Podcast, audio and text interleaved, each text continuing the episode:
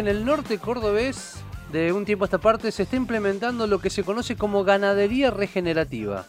Uno de los productores que ha apostado por esta técnica amigable con el medio ambiente es el ingeniero agrónomo Carlos Arnold, quien además es asesor técnico de la Sociedad Rural de Jesús María.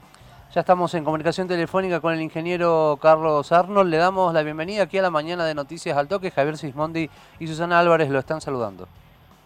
Hola, buen día, ¿qué tal? Javier, Susana, muchas gracias. ¿Qué tal, Carlos? Muy buenos días. ¿Qué es eh, la ganadería regenerativa?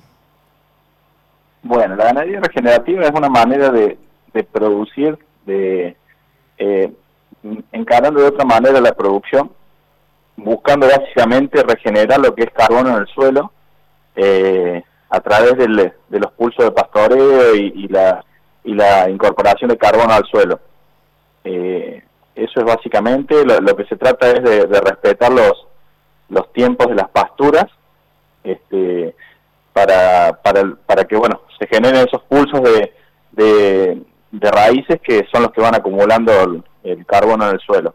Para eso es, es necesaria una planificación y una, una, un abordaje del, del campo de una manera diferente a lo que nos venimos haciéndolo, teniendo en cuenta un montón de aspectos que no, no son solamente los productivos.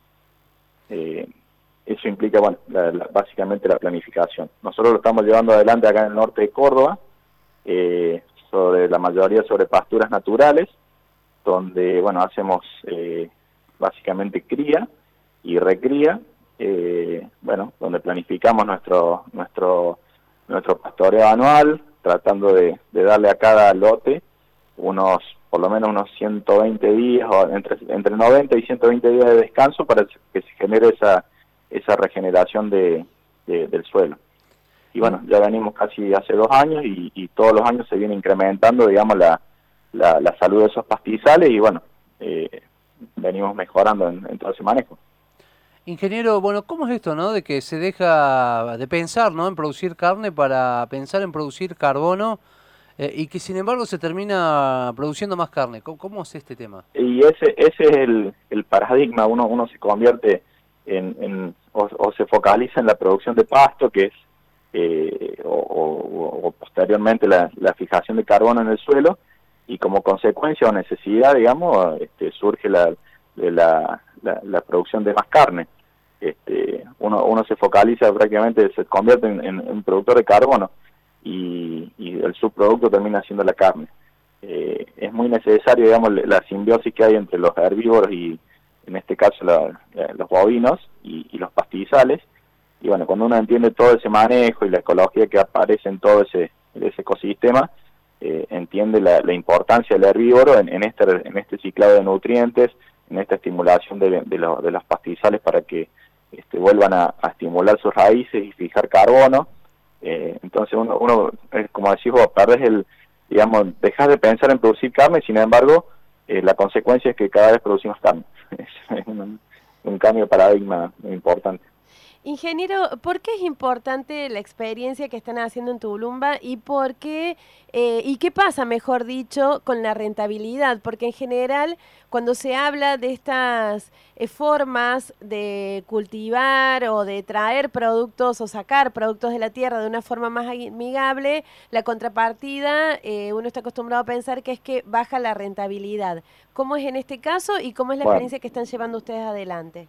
Y bueno, ese es otro cambio de paradigma, por lo menos lo que es en ganadería, es todo lo que se focaliza este, este sistema, este abordaje, es, todo en los procesos eh, del ecosistema. Entonces uno, uno se focaliza realmente en, las famosas tecnologías de proceso y va dejando de lado los insumos, haciendo que cada vez eh, sean lo, menos necesario posible. No es que no se usan insumos, pero cada vez la, la idea es prescindir de esos y hacer que el sistema sea este, mucho más resiliente y mucho más este, estable y no tan dependiente de, de, cuestiones externas, sino de lo que está pasando en el campo básicamente.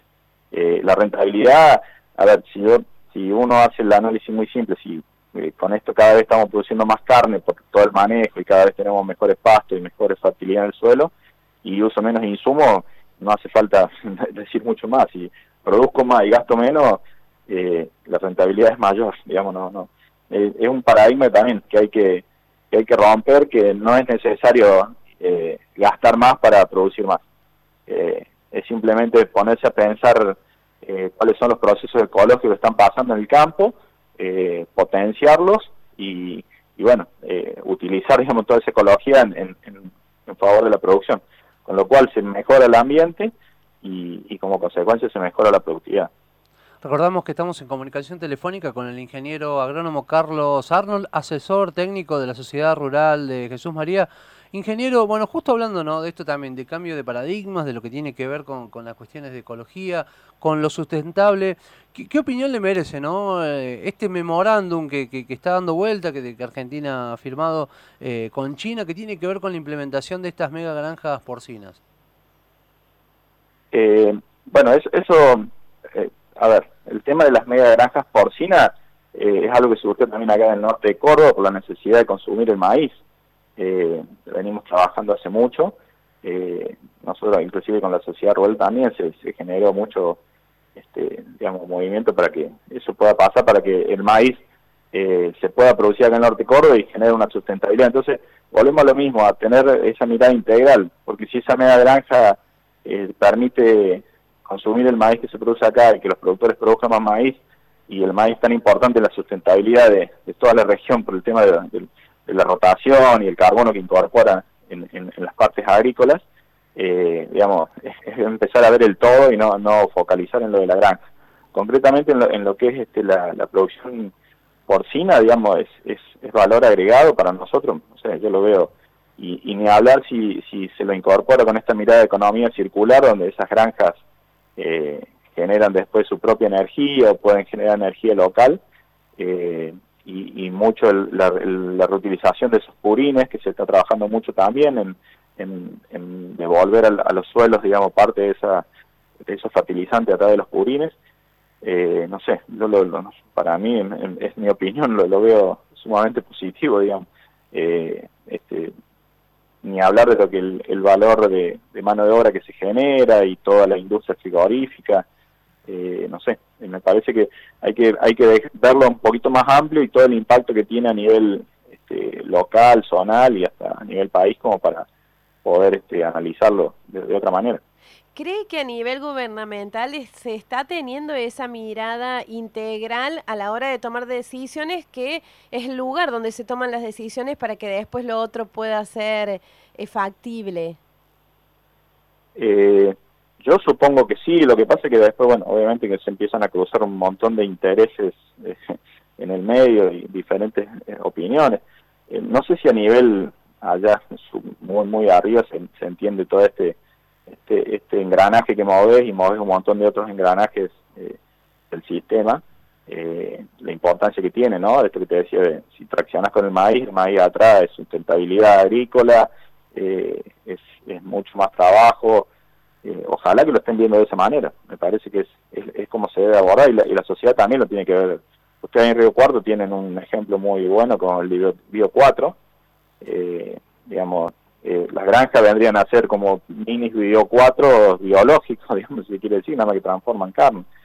Eh, me parece que ese es el camino, que han iniciado ahí, por ejemplo, en Río Cuarto, eh, es por donde me parece que tiene